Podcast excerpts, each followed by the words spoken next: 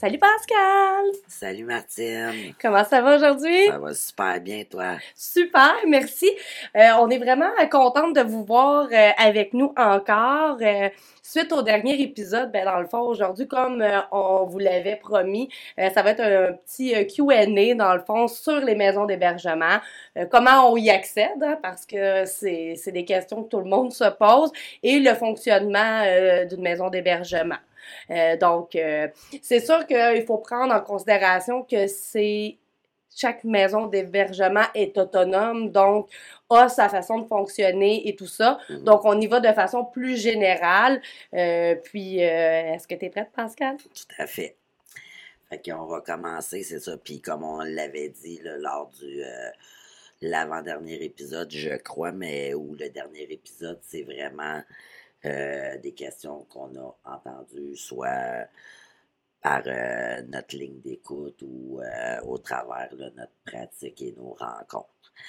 Donc, justement, la première question serait probablement de, OK, je vis de la violence, je ne me sens pas en sécurité, je veux aller en hébergement. Donc, comment on accède à une maison d'hébergement? Mais premièrement, il y a plusieurs façons d'accéder à une maison d'hébergement. Ça peut être par un suivi qu'on a avec un professionnel, euh, que ce soit au CLSC ou dans un organisme qui peut nous mettre en contact. Ça peut être en trouvant la maison d'hébergement euh, qui est dans notre région. Euh, souvent, ils ont des sites Internet où est-ce qu'on peut juste la retrouver avec un numéro de téléphone ou bien entendu en passant par SOS Violence Conjugale qui, eux, ont accès à toutes les maisons d'hébergement, donc ils peuvent vraiment bien référer les personnes dans le bon secteur. Donc, c'est la première étape. Mm-hmm. Ensuite, bien entendu, il faut qu'il y ait un contact euh, avec la maison d'hébergement ou à ce moment-là, il y a une intervenante qui va parler à la personne pour voir euh, euh, qu'est-ce qu'elle vit en ce moment, comment elle se sent, c'est quoi son besoin. Euh, au niveau de la sécurité aussi, est-ce qu'il y a une urgence, euh, le départ, comment il doit être fait? Donc, il va y avoir une évaluation qui va être faite à, faite à ce moment-là pour ensuite pouvoir voir les modalités pour que la personne puisse se déplacer euh, vers la maison d'hébergement. Oui, puis j'ai envie de, de, dire aussi de s'assurer que la, la, femme qui fait appel à une maison d'hébergement, ben, nous, on a le devoir de s'assurer aussi qu'elle est volontaire à travers mm-hmm. cette démarche-là.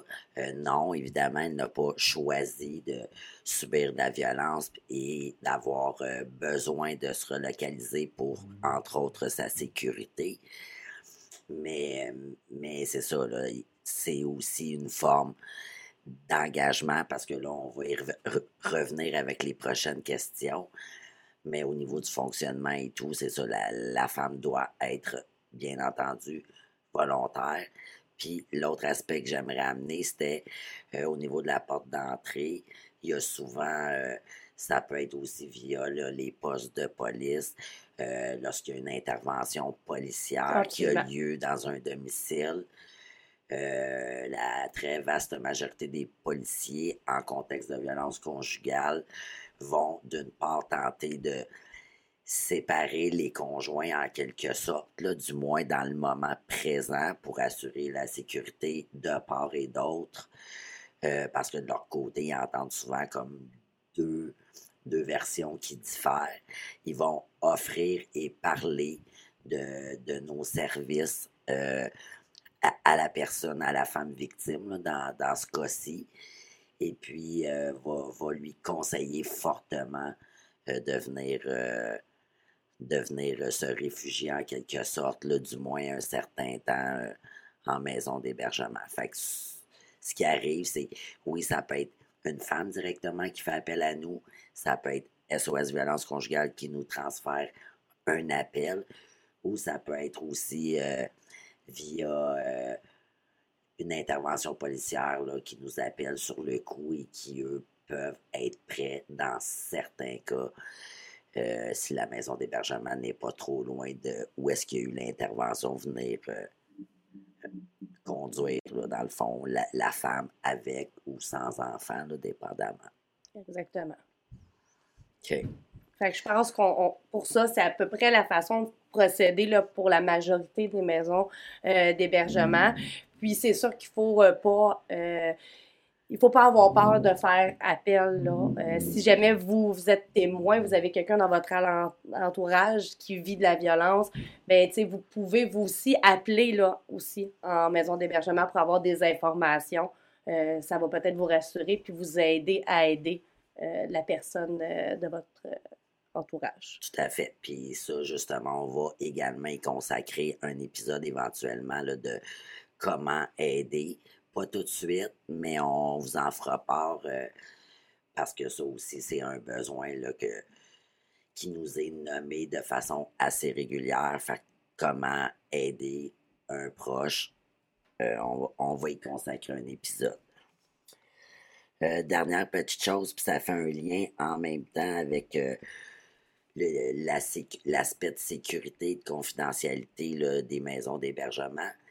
Certaines ont choisi d'afficher leur adresse, de ne pas être euh, sous l'aspect de la confidentialité pour différentes raisons. Là, on, on, pourra revoir ça éventuellement. Comme tu l'as dit, Martine, tout à l'heure, chaque maison est autonome, donc chaque maison prend ses propres décisions. Euh, par rapport à, tout, pas juste cet aspect-là par rapport à ça.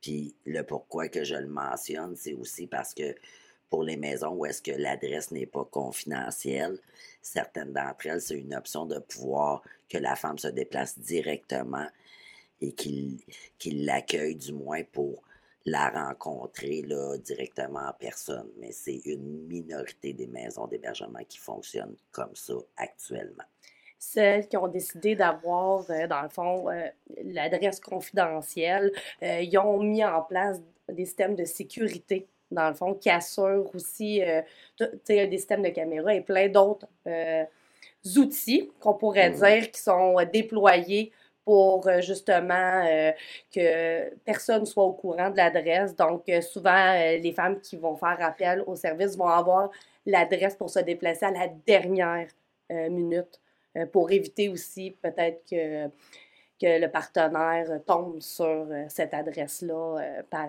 inadvertance. Effectivement, pour éviter également que trop de gens connaissent l'adresse parce que si on la donnait d'emblée, il y, en a à travers nos appels qui, sur le moment, veulent venir et changent d'idée pour quelconque raison.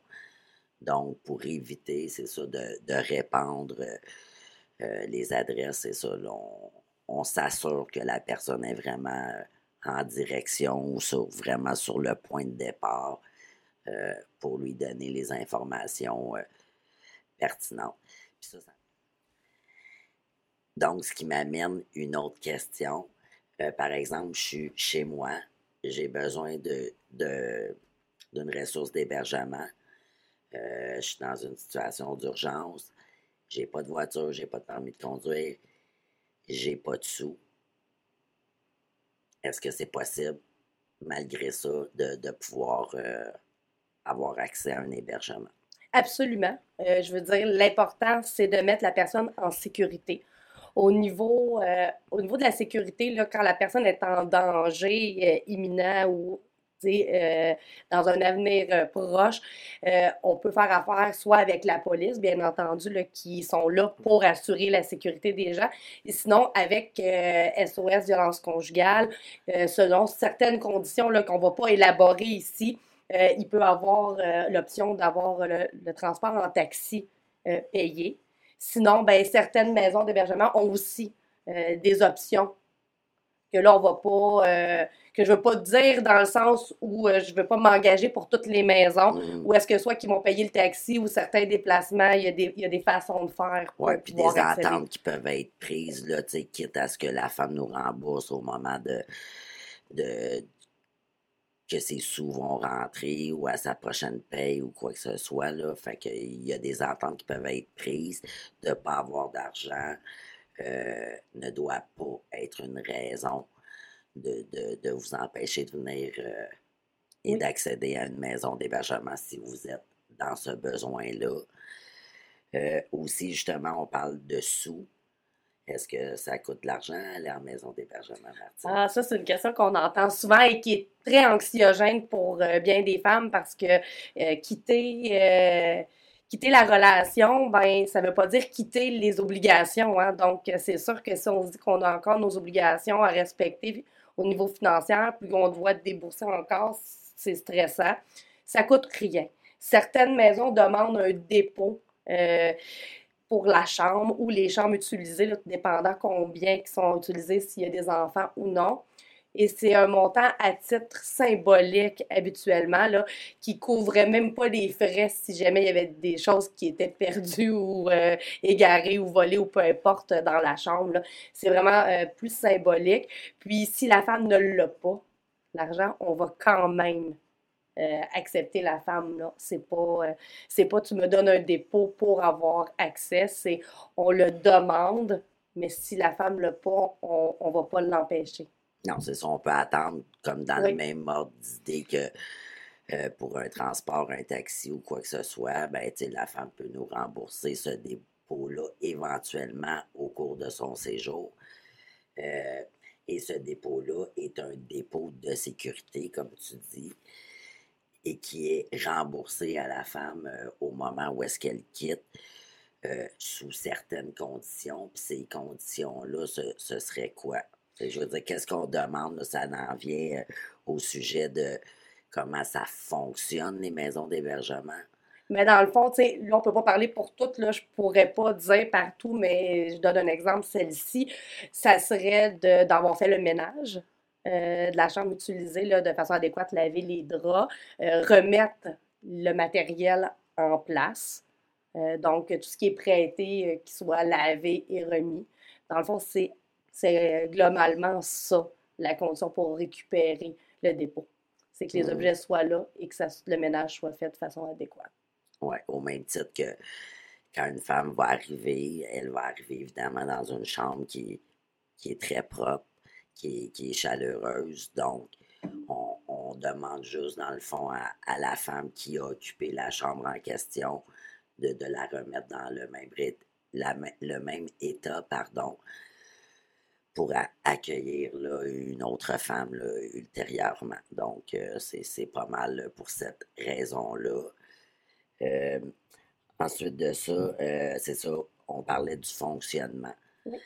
Donc, oui, il y a le fonctionnement au niveau du dépôt, là, mais grosso modo, comment ça se passe dans la maison? Là. On a eu la, visite, mais c'est ça, au quotidien, comment ça se passe? Ça, c'est vraiment une bonne question parce que parce que c'est stressant, c'est sûr, euh, de ne pas savoir. Mais dans le fond, euh, ça se passe euh, comme dans n'importe quelle autre maison où est-ce qu'on peut habiter c'est qu'on on fait notre vie, mais il y a des règlements ou des tâches qui sont faites en fonction du fait qu'on est dans une vie commune. Mmh. Donc, c'est sûr que là, c'est la, ça, ça met des certaines, euh, certaines balises. Donc, il y a des tâches à faire à chaque semaine. Euh, puis je dirais que dans la majorité des cas, c'est moins que ce qu'on a à faire dans notre propre maison parce que puisqu'on est plusieurs à se partager les tâches, ben, on en fait souvent juste une, plus notre, chambre euh, qui, est, euh, qui est personnelle. Donc, euh, sinon, ben, c'est d'avoir une tâche à faire une fois, deux fois par semaine, peut-être trois, tout dépendant là, des, des, maisons ou du nombre de personnes. Qui, qui, qui, occupent les lieux à ce moment-là, hein, parce que bien entendu, plus on est, plus on s'allie. Et il peut y avoir des tâches aussi par rapport à la nourriture. Euh, aider à préparer, euh, nettoyer après les repas. Euh, sinon, comment ça fonctionne? Ben, c'est sûr que chaque maison a certains règlements par rapport à l'arrivée. Est-ce qu'il y a des protocoles qui sont faits au nombre de valises, par exemple? la quantité d'articles à apporter. Exactement, la quantité d'articles. Est-ce qu'il y a un protocole par rapport, des fois, moi, j'appelle ça un sec, là. Tu sais, n'importe quelle bébite, les poux, les punaises, euh, les puces, euh, peu importe, là. Euh, donc, donc c'est ça, le protocole en question, c'est évidemment de passer à la vapeur les articles qui ne peuvent pas aller à la sécheuse et à la sécheuse, celles qui les articles qui peuvent aller à la sécheuse. Donc, je répète beaucoup sécheuse. oui, le mot sécheuse, on l'aime. Donc, c'est sûr que ça, c'est des petits protocoles qui sont faits en arrivant. Euh, c'est rapide. Là, le but, c'est pas d'être intrusif non plus. C'est vraiment juste de, de s'assurer pour tout le monde là, que, que qu'il n'y a pas de, transmission de, de, bébites quelconque, parce que malheureusement, plus on est, plus, plus il y a de chance. Mm-hmm. C'est comme dans une classe d'enfants, les poux, ben ça, hein, euh, ça l'arrive, puis on ne sait pas quand est-ce que ça repart. Ah, on a souvent des lettres à chaque année, fait c'est pour ça que oui. nous, on essaie justement d'éviter d'avoir à, vivre ça, puis gérer ça. Fait que c'est vraiment un moindre mal de prendre quelques minutes à l'arrivée, comme j'ai dit, pour, euh, pour exercer ce protocole-là. Sinon, au niveau du fonctionnement, ben c'est, je veux dire, la femme, elle, est libre de ses mouvements. Donc, si elle travaille, elle peut aller travailler, les enfants à l'école, ben, aller porter les enfants à la garderie aussi, tout ça, avoir des sorties, aller voir ses amis, euh, tout ça est possible. C'est pas, pas une prison. Non, vraiment. Vraiment, c'est ça. C'est vraiment pas une prison. Là. Justement, c'est un lieu sécuritaire. Euh, en même temps, il y a des intervenantes euh, sur place 24, euh, heures. Ouais. Donc, ça permet justement de pouvoir avoir quelqu'un pour parler de ce qu'on a vécu, de faire un cheminement par rapport à la violence, par rapport à, à, comment on se sent suite à ça. Certaines maisons d'hébergement vont imposer les rencontres, d'autres non. Euh, il peut y avoir aussi des rencontres de groupe. Euh, à toutes les semaines ou deux fois par semaine, tout dépendant des, maisons. Excuse, quand tu dis imposer, parce que là, le, mot, il sonne peut-être un petit peu fort, mais c'est dans le sens de, oui, des, des, rencontres obligatoires, minimalement, pour certaines maisons, ça va être une rencontre par semaine, juste pour, justement, voir un petit peu où est-ce que la femme se situe, autant psychologiquement que dans, à travers ses démarches pour pouvoir valider si on peut l'épauler, si elle a besoin de notre aide, euh, si elle a besoin de, de références, parce que justement, mm-hmm. chaque, cas est particulier. Euh, donc, chaque personne a des besoins différents. Fait que c'est ça. Fait que c'est pour justement assurer un suivi personnalisé. Absolument. Qui correspond, là, c'est ça. Et aussi dans le sens d'entrer dans, dans l'hébergement, c'est un hébergement qui est temporaire. Donc, si on veut euh, accompagner la femme de façon euh, efficace aussi, c'est d'avoir, de garder un contact avec elle, de savoir ce qui se passe. Le but, c'est pas de forcer personne à quoi que ce soit. Certaines femmes ont besoin de plus que d'autres, d'autres qui, sont, qui en ont besoin moins. Ça, c'est propre à chacune. Puis c'est aussi chaque maison qui font les choses comme ils veulent. Puis il faut comprendre que les rencontres sont faites en fonction de l'horaire de la femme. C'est pour ça qu'il y a des intervenantes aussi 24-7. Donc, euh, tu sais, une femme qui travaille de jour pourra certainement, euh, ben, même absolument avoir sa rencontre en soirée avec, une, avec une intervenante au lieu de l'avoir dans la journée. ou peut-être même de fin de semaine si les, les, soirées sont, sont épuisantes parce que vous savez toutes, là, pour celles qui ont des enfants, commencer le fameux 5 euh, à 7. mais c'est pas un 5 à 7 alcool, c'est un 5 à 7 euh, souper, bain, devoir, dodo. Donc, ça roche puis c'est occupé. Absolument. Donc, euh, c'est ça. Fait qu'il y a différentes options qui sont offertes. Donc, c'est ça. Donc, en individuel, il y a euh, ces suivis-là qui sont faits, mais aussi il y a des suivis de groupe qui, eux, euh, sont faits tout dépendant de la maison, là, soit une fois par semaine, une fois par mois, je sais pas, à, chacune sa façon de fonctionner.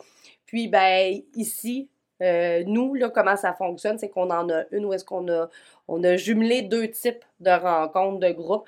Une partie de la rencontre qui est de la vie de groupe, dans le fond, de justement la distribution des tâches. Qui va faire quoi? L'objectif, c'est de s'entendre, donc on ne force pas personne à faire une tâche plus qu'une autre. C'est que les gens euh, se font la distribution eux-mêmes. Oui, puis on tient compte des particularités de santé de chacune ou quand on accueille des, des personnes à mobilité réduite ou quoi que ce soit, ou justement avec des problèmes de santé particuliers. Fait qu'on tient compte de ça. C'est comme la, la, vie démocratique du groupe à ce moment-là, où est-ce qu'on aborde l'ambiance, entre autres, et tout. Oui, pour être sûr que tout fonctionne. Est-ce qu'il y a des choses à changer? Parce qu'à chaque groupe, sa dynamique. Euh, c'est voir est-ce qu'on peut faire des améliorations. on peut se dire que les soupers sont vers 5 heures. Par contre, ça arrive parfois qu'on a des groupes que les soupers sont à 18h30 parce que toutes les femmes travaillent, les enfants reviennent tard ou ils n'ont pas d'enfants. Donc, tu sais, là, la dynamique de la maison change. Donc, aussi, on peut faire des ajustements par rapport à ça. Sinon, ben, dans cette, rencontre-là, il y a aussi une partie où est-ce qu'on parle d'une thématique. Euh, c'est des sujets globaux par rapport à la violence. Euh, ou par rapport aussi à, à l'empowerment, dans le fond, là, de comment reprendre le pouvoir sur sa vie, euh, comment, comment aller mieux, comment cheminer. Donc, euh, c'est souvent des sujets qui sont très intéressants et que les gens aiment beaucoup mmh. euh, participer, là, parce que ça permet de voir des choses et de partager avec d'autres personnes aussi une expérience ou de voir qu'on n'est pas seul. OK. puis, puis je pense aussi que ça permet de faire également des prises de conscience parce que quand, on vit euh, une situation comme celle-là, ben c'est ça, des fois, à force d'avoir de, l'information, de comprendre des choses, ça nous aide à faire des liens, que ce soit avec notre vécu ou avec la situation en tant que telle. Puis ça, ça peut nous aider justement à cheminer davantage. C'est plus éclairant. Euh, le but aussi, c'est que ce soit également valorisant. Une façon de reprendre le pouvoir, c'est de se sentir euh, valorisé, puis justement aller, aller rechercher les, forces qu'on possède toutes, mais qui, qui ont été euh, assombries par euh, une relation toxique. Hey Martine, qu'est-ce que tu dirais qu'on poursuive la semaine prochaine? Parce que je réalise que notre Q&A, c'est vraiment intéressant, puis on est loin d'avoir fait le tour, fait qu'on pourrait justement faire la suite la semaine prochaine. Bien, je pense qu'absolument, euh, Pascal, euh, on avait beaucoup de questions à répondre. Euh, c'est un petit peu compliqué de, de, tout faire en un épisode. Donc, je vous invite la semaine prochaine à venir nous rejoindre pour la suite du Q&A. Donc, vous allez pouvoir euh, avoir euh, d'autres réponses à vos nombreuses questions. Euh, sur ce, je vous invite à liker, à partager, à nous suivre, que ce soit sur YouTube, Facebook, Twitter, Instagram et même TikTok. Allez-y, on vous aime, aimez-nous s'il vous plaît. Donc, d'ici là, prenez soin de vous. À la semaine prochaine! Bye!